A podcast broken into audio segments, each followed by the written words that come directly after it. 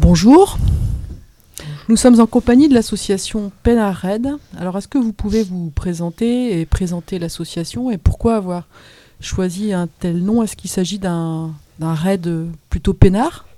L'association Red donc, a été créée cette année pour pouvoir participer à l'Eurobread, donc un raid humanitaire en 205 euh, qui consiste à emmener 70 euh, kg de fournitures par voiture dans les pays de l'Est, pouvoir du coup en plus de ça euh, voyager et euh, connaître d'autres cultures et pouvoir partager des moments intéressants avec euh, des amis. Euh, donc moi c'est Lucas, je sais pas que dire, j'ai 24 ans. Qu'est-ce que, qu'est-ce que vous faites dans la, dans la vie? Bah, Moi je suis frigoriste, du coup, technicien frigoriste. Donc ça consiste à installer, entretenir et réparer des frigos, donc des chambres froides industriel, mhm. donc euh, dans les usines. Ah, bonjour, moi je m'appelle Oriane, donc j'ai 24 ans aussi. Euh, donc dans la vie, je suis euh, cadre commercial, donc responsable de rayon dans une, une enseigne de distribution. donc j'ai le rayon libre-service, je vends tout ce qui est décoration, tapis, art de la table, textile nuit et textile décoration, donc les plaids et les coussins. Bonjour, moi c'est Océane. Et moi, je viens de terminer mes études en juin dernier. J'ai un master euh, de médiation culturelle à l'ère du numérique que j'ai fait à Rennes, du coup. Et là, je me suis engagée en, service civique euh, pour euh, huit mois dans une association qui s'appelle Drôme et qui cherche à promouvoir les, les musiques traditionnelles du monde. Avez-vous déjà participé à l'Europe Red? Alors non, on n'a jamais participé à l'Europe-Raid. C'est la première année du coup que qu'on va faire ce raid. Euh, on en a entendu parler grâce à des amis en fait. Euh, donc on s'est vu un soir euh, tous ensemble et eux en fait avaient vu ça sur les réseaux sociaux. ils s'étaient dit que ça pouvait être pas mal de partir justement trois semaines et de faire plusieurs équipes, sachant que eux-mêmes étaient mécanos. Donc du coup c'était facile pour eux de de pouvoir réparer les voitures ça tombe en panne, il fallait les rénover, etc. Donc eux, de base, ils ont plus vu la réparation des voitures en tant que mécano que, euh, que le raid en lui-même. Parce que eux, ce qui les intéressait, c'était de refaire les voitures avant de partir, euh, voilà, de faire leur métier passion. Et nous, après, on, a tous réfléchi ensemble et on s'est dit que ça pouvait être super sympa de, bah, de partir tous ensemble euh, faire un raid, de, de passer 20 euh, jours à faire 20 euh, pays différents euh, très rapidement en voiture, on s'est dit que c'était un beau défi. Comment faites-vous pour financer votre projet à la, avec la hausse de l'essence? Eh bien, en fait, déjà, il faut savoir que le projet, c'est il a un coût. Donc, pour parler d'argent, déjà, c'est environ 3000 euros l'inscription. Et après, donc, c'est 8000 km. Donc, en effet, la, la, part de l'essence est euh, à prendre en compte. Euh, donc on est parti sur une base à 3000 euros aussi d'essence par voiture. Et euh, essence et péage. Mais c'était déjà prévu, même avant l'augmentation de l'essence, c'était prévu qu'on prenne ça en compte. Et donc, ben, on doit chercher justement des financements. mais ça, on y reviendra plus tard. Il me semble. Une question. ça, coûte très cher de. Enfin, très cher. Tout est relatif après. Ça coûte très cher de devoir partir en Europe comme ça. Parce que, bah, comme disait Lucas, euh, les inscriptions euh, sont déjà très chères. Donc, 3000 euros, je ne sais pas si vous, à vos âges, vous rendez compte de ce que ça vaut. Mais nous, ça, ça nous fait beaucoup parce que euh, bah, c'est un double salaire, en fait, pour, pour pouvoir s'inscrire. Donc il faut qu'on récolte de l'argent suffisamment déjà pour pouvoir s'inscrire, mais ensuite pour pouvoir partir aussi. Parce que dans les différents, pays, il y a des péages quand on va faire la route. Euh, il y aura l'essence, comme vous dites, donc du coup ça va nous coûter un peu aussi. On va, on va devoir manger le midi, donc du coup il va falloir qu'on mange pour euh, bah, qu'on trouve euh, qu'on ait de l'argent pour 9 personnes à manger le midi dans les différents pays. Alors après c'est pas le même coût qu'en France, hein. il y a des pays où c'est beaucoup moins cher.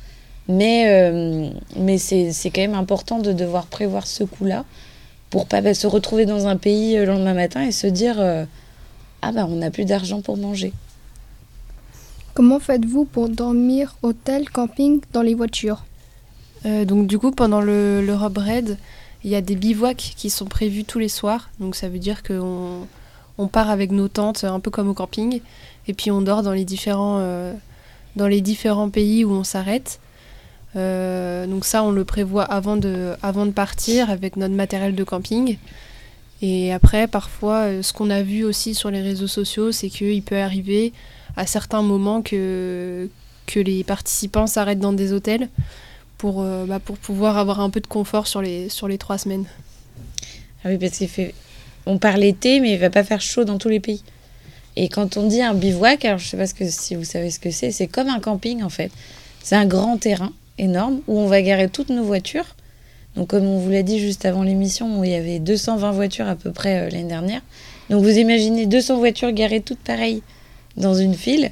Et après derrière il y a un grand terrain de foot où tous les gens vont poser leur tente, euh, on va pouvoir manger tous ensemble et on va dormir euh, tous ensemble sur l'énorme terrain de foot pour la nuit quoi. Et le lendemain on repart tous ensemble.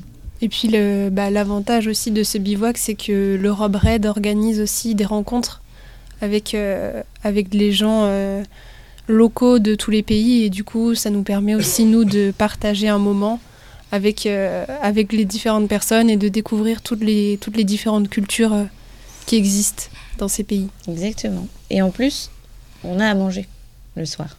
Donc on n'a pas besoin d'acheter à manger. Le Red prévoit de nous faire manger pendant le bivouac. Et alors, c'est pas de la nourriture française, hein, on va pas manger du sandwich euh, jambon fromage. On va, on va manger la nourriture locale. Donc, euh, si on va en Pologne, on va manger polonais. Si on va en Grèce, on va manger grec. euh, donc, ça va être aussi l'occasion de découvrir la culture du pays, mais aussi la nourriture du pays et de voir, de comparer avec celle de la France. Comment faites-vous pour parler avec les étrangers? Parlez-vous plusieurs langues étrangères? Bah alors ça, ça, ça dépend un peu de chaque personne. Moi, personnellement, pas trop. Mais après, euh, bah, c'est participer à l'Europe Red, c'est aussi s'adapter euh, à, tout, à tous les pays. Et du coup, on trouve toujours des alternatives pour parler euh, et pour se faire comprendre. Alors, un, un point très important, je pense que vous voyez de l'anglais à l'école. Soyez très très attentifs à l'anglais à l'école. Ça va vous permettre de pouvoir voyager après, de pouvoir parler correctement. Euh, moi, en anglais, je me débrouille pas trop mal. L'espagnol, euh, bah, j'en ai vu au collège comme vous, hein, mais euh, je l'ai un peu oublié maintenant. hein. Je, connais quelques bases, hein, comment dire bonjour, etc. Mais voilà, on n'est plus aussi bon qu'avant à pratiquer le français tous les jours, bah, on ne peut pas parler plusieurs langues étrangères tout le temps. Donc, moi, je pratique l'anglais peut-être un peu plus souvent parce que vu que je suis dans le commerce, bah, je travaille avec des clients qui peuvent être potentiellement étrangers et qui vont pas forcément comprendre le français. Donc, à ce moment-là, moi, je suis obligée de parler anglais pour vendre les produits, pour renseigner les clients, etc. Je suis obligée de parler anglais. Et pour pratiquer, après, bah, je regarde aussi mes séries et mes films en anglais. Et Avec, puis- les, avec les sous-titres. hein. Et puis c'est aussi le moyen de bah, peut-être d'apprendre quelques mots dans d'autres langues.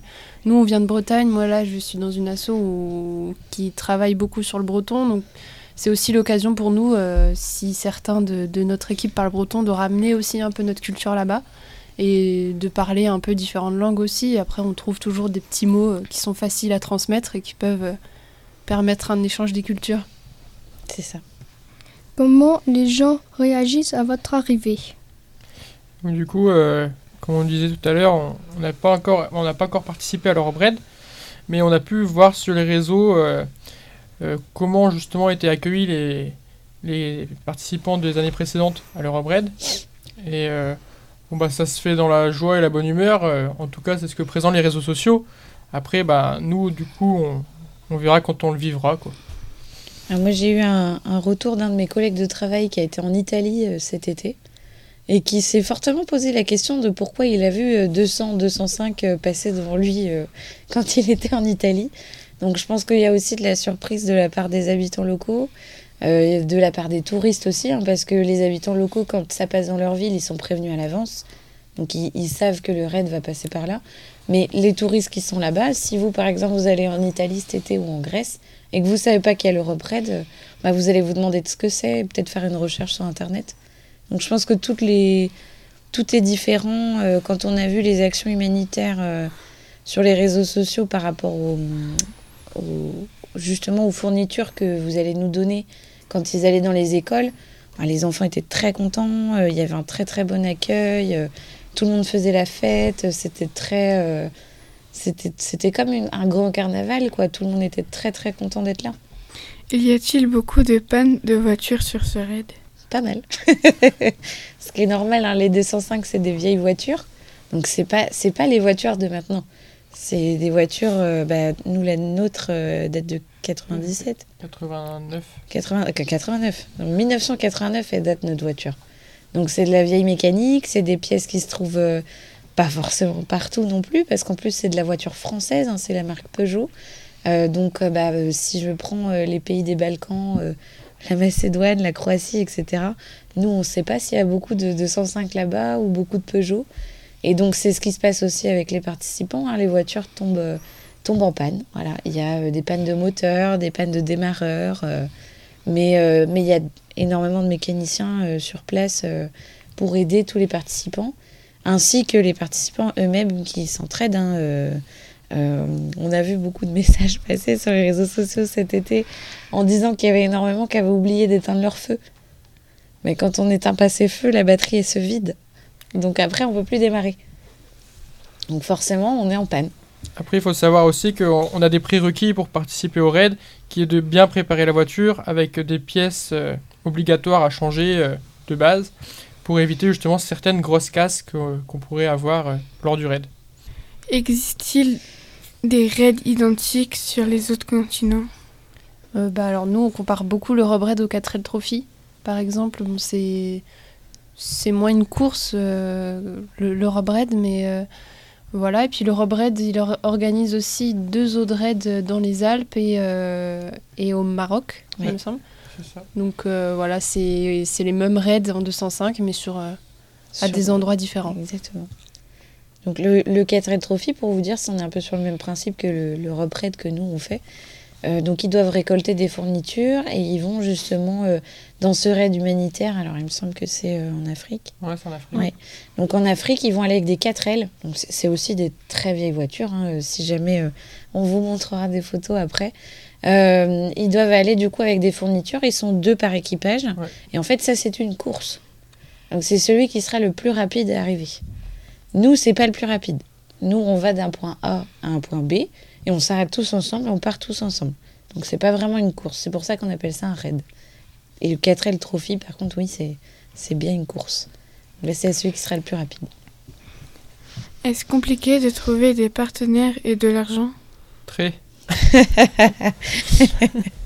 Très compliqué. Euh, après, bah, on, cherche, on fait les, les boutiques du coin, euh, autour de chez nous et, et dans les grandes villes.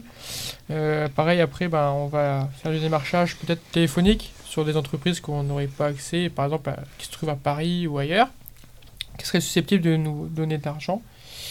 Et euh, donc, euh, c'est un travail de longue haleine. On a commencé, on a pour l'instant deux, deux, trois entreprises qui sont partenaires.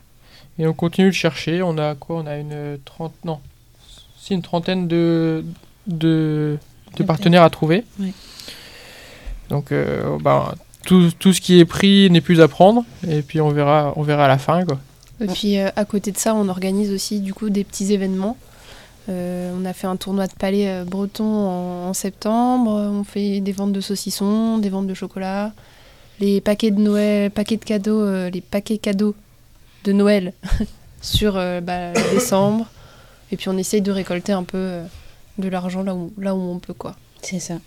Et euh, surtout, il faut savoir que nous, on, a dû construire un contrat euh, pour les partenaires parce que pour, pour, pouvoir avoir des partenaires, on ne peut pas dire euh, juste à une entreprise arriver et dire bah voilà, maintenant, est-ce que vous voulez bien nous donner de l'argent? Oui. Bon, bah, du coup, on va mettre votre logo sur la voiture ça marche pas comme ça. Il faut qu'on fasse tout un contrat, que euh, les, sponsors soient d'accord. Après, on va mettre le logo sur la voiture. On a dû faire des encarts, donc on a fait des dessins de voitures sur les dossiers. Et on a fait des encarts, du coup, avec euh, le prix euh, de, du sponsor. Comme ça, ils peuvent mettre un gros, un petit logo de leur entreprise. Et on va leur faire de la pub, en fait, dans tous les coins de, de l'Europe. Après, oui, c'est très compliqué parce que bah, les entreprises qui sont, euh, par exemple, à Landerneau, euh, ben, est-ce qu'elles vont vouloir. euh, est-ce que ça va les avantager d'avoir de la pub en Grèce? Ben, On n'est pas sûr. Est-ce facile de stocker les 70 kilos de matériel dans les voitures? Ah, Ça va être un petit casse-tête, je pense. On va jouer au Tetris. On a, on a quand même beaucoup de- d'affaires à prendre entre les affaires de camping, euh, nos affaires à nous, les fournitures, les pièces euh, Mécanique. mécaniques de voiture. Donc il faut que, il faut qu'on aménage euh, les, les petites 205 pour, euh, pour qu'on puisse rentrer un maximum de choses ça. à l'intérieur. Après, ce qui se passe généralement, c'est qu'on rajoute des galeries, donc un Il n'y espace. a plus le droit, il n'y a plus le droit. ah, y a plus le droit. On vient d'apprendre ça, justement. Voilà, voilà. Mais- On, on a appris ça à la, la- à la dernière réunion. En Ah. fait, euh, euh, comme disait Océane, on a des galeries, donc c'est des barres de toit où on peut poser plein d'affaires dessus, mettre des grosses sangles et après on, peut partir comme ça, des affaires sur le toit. Il y a le- l'Europe Red euh, l'a interdit euh, pour la simple et bonne raison qu'il y a pas mal d'équipages qui mettaient mal leurs euh, affaires sur les galeries et qui les sanglaient mal et ça tombait sur toutes les voies, express, les autoroutes des différents pays. Donc, euh, si vous prenez euh, 220 voitures en tout qui perdent leurs affaires sur les autoroutes, ben, ça fait beaucoup de pertes pour les équipages et ça fait aussi beaucoup d'affaires euh, pour les pays euh, sur les routes euh, de chez eux. Quoi. Après, à voir si on peut pas prendre un coffre de toit, quoi. Je crois pas. On verra. On verra. c'est- Ça, c'est à réfléchir. C'est un petit casse-tête. Ouais. Mais bon. On va s'en sortir. On y c'est travaille faisable. S'il faut qu'on enlève un... De toute façon, on va enlever des sièges. hein. Savez-vous si les autres éditions passaient en Ukraine? Alors oui, il y a eu la toute première année, donc là on est à la huitième édition, et la première année euh, est passée en Ukraine, et puis après, euh, ils ont décidé qu'ils passeraient plus par là, euh, on ne sait pas pourquoi, mais dans tous les cas, de base, ils passaient pas par là. Alors, je pense que la première année, c'était pas parce qu'il y avait la guerre, parce que vu que la guerre a commencé cette année, je pense que vu qu'ils ont un timing à respecter, qui est de 20 pays en 22 jours, l'Ukraine étant la plus éloignée de la France, ça faisait peut-être un peu trop loin. Et ils perdaient peut-être un peu trop de temps à passer par l'Ukraine. Du coup, ils, préfèrent couper par la Pologne maintenant. Après, ce ne sont que des suppositions, hein, mais euh, le trajet comptant sur le temps, euh, je pense qu'ils sont obligés de, faire des, coupes de trajet euh, à certains moments. Merci beaucoup pour votre présentation et pour euh, ces échanges. Et puis, bon courage et bonne chance pour le raid. Merci à vous de nous avoir invités euh, donc, euh, à cette émission. On est très content d'avoir pu venir et de promouvoir l'association euh, avec vous. On tient aussi à, dire à tous les auditeurs de ne pas hésiter à nous suivre sur les réseaux sociaux, donc de taper Penarred sur, sur Instagram et sur Facebook pour venir nous donner du soutien et pouvoir suivre nos aventures à partir du coup du, du 29 juillet de l'année prochaine. Merci. Merci. Merci.